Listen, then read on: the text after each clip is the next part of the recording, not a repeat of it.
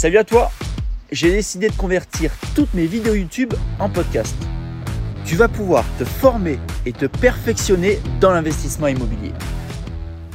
Et salut à toi, bienvenue dans cette toute nouvelle vidéo de ma chaîne YouTube.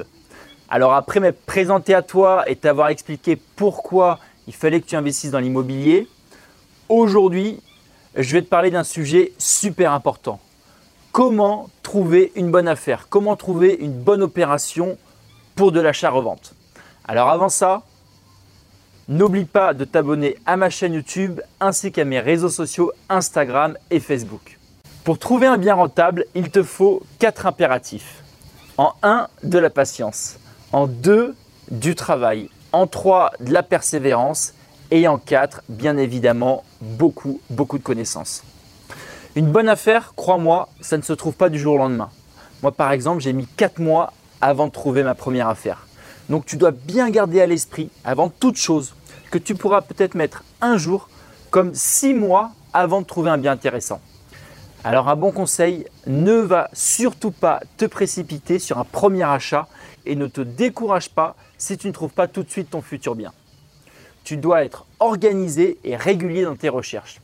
Dans un premier temps, il est important d'avoir une bonne connaissance globale du prix du secteur que tu auras choisi.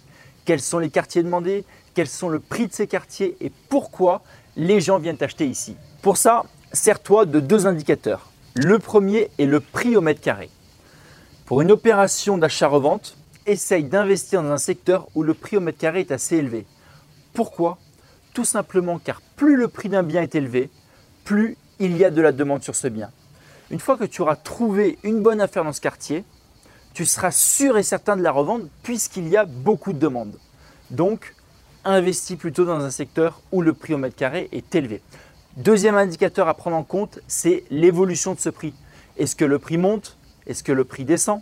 Si ce prix au mètre carré augmente chaque année, tu sais que tu as choisi le bon secteur puisque la demande, elle aussi, augmente chaque année. Pour lancer tes recherches, tu dois commencer par les magazines immobiliers et Internet sur les principaux sites d'annonces immobilières, comme par exemple Le Bon Coin, Se Loger ou le Jikibo. Cela va te permettre de te familiariser avec un secteur et donc d'avoir une idée des prix pratiqués. Alors cependant, sache que 90% des investisseurs regardent également ces sites et que la concurrence est rude. Il faudra donc que tu sois très réactif. Petit conseil très simple. Une fois que tu auras fait le tour des annonces, mets des alertes en aiguillant ta demande. Cela va te permettre de gagner énormément de temps dans tes recherches. Plus besoin de passer tes matinées à passer en revue les mêmes et les mêmes annonces. Tous les jours, tu recevras les dernières annonces susceptibles de t'intéresser. Dans un second temps, tu dois impérativement, je dis bien impérativement, te créer un réseau. C'est obligatoire. Parle de ton projet à ton entourage, parle-en à tes amis, parle-en à ta famille, parle-en à ton voisinage. Ils ont peut-être une information sur un bien intéressant. Il faut aussi que tu arrives à te créer un réseau de vrais professionnels. Fais-toi présenter des notaires, des avocats, des banquiers. Ils auront un jour ou l'autre des informations qui t'aideront à trouver une bonne affaire. Alors un autre petit conseil, si tu fais attention, tu remarqueras que ces personnes déjeunent souvent aux mêmes endroits vas-y toi aussi. Même si tu es seul, apprends à fréquenter les lieux où tous ces professionnels déjeunent. Le jour où tu iras chez un notaire, le fait qu'il t'ait déjà vu une vingtaine de fois dans le même restaurant que lui favorisera probablement l'échange. Bien évidemment, il va falloir passer par la prospection dans les agences immobilières.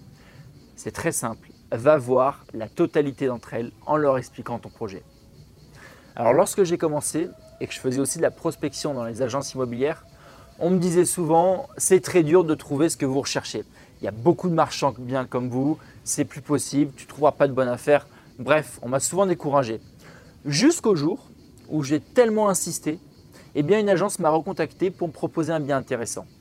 Donc, sois persévérant et surtout insistant. Un autre point très important est de faire gagner un maximum d'argent à tes apporteurs d'affaires. Tu dois les motiver.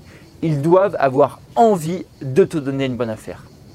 Pour ça, pour les agences immobilières, tu peux leur proposer tout simplement de remettre ton bien à la vente chez eux une fois que celui-ci sera rénové.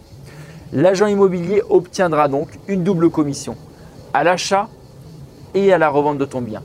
Et enfin, tu dois apprendre à reconnaître une bonne affaire.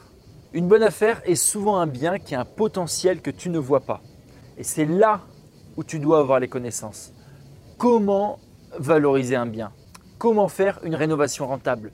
Comment faire une division? Comment par exemple transformer un garage en habitation? Pour ça, encore une fois, entoure-toi de professionnels et surtout, forme-toi. En résumé, premièrement, tu trouves un secteur rentable, un secteur recherché. Ensuite, deuxièmement, tu fais des recherches constructives et tu prends le temps de te créer un réseau solide. Et enfin, troisièmement, tu dois apprendre à valoriser un bien. Sur ce, je te souhaite une excellente journée. Bonne chance pour tes recherches et je te retrouve la semaine prochaine.